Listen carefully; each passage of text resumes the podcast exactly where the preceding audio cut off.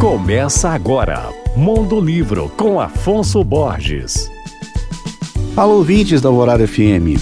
Tu te tornas eternamente responsável por aquilo que cativas. Vocês provavelmente já ouviram essa frase contida no Pequeno Príncipe, livro que se tornou um clássico da literatura infanto-juvenil e é o terceiro mais traduzido do mundo. Em 2023, o livro completa 80 anos desde a sua primeira publicação. E para comemorar, a editora Ática lança uma nova edição da obra com uma linguagem mais informal, voltada para os jovens brasileiros. A tradução foi feita pelo poeta, mestre e doutor em linguística Fábio Delano Carneiro. Essa nova edição conta ainda com um apêndice informativo, ilustrado e com um suplemento de leitura com a contextualização histórica da obra e do autor. O Pequeno Príncipe foi escrito pelo ilustrador e aviador francês Antoine de Saint-Exupéry e conta a história de um piloto que sofre uma queda de avião no deserto do Saara. Lá, ele acaba conhecendo uma criança sensível e imaginativa que narra suas aventuras e ensina ao piloto grandes lições de vida. O Pequeno Príncipe é o segundo livro mais lido no Brasil e já ganhou várias adaptações para o cinema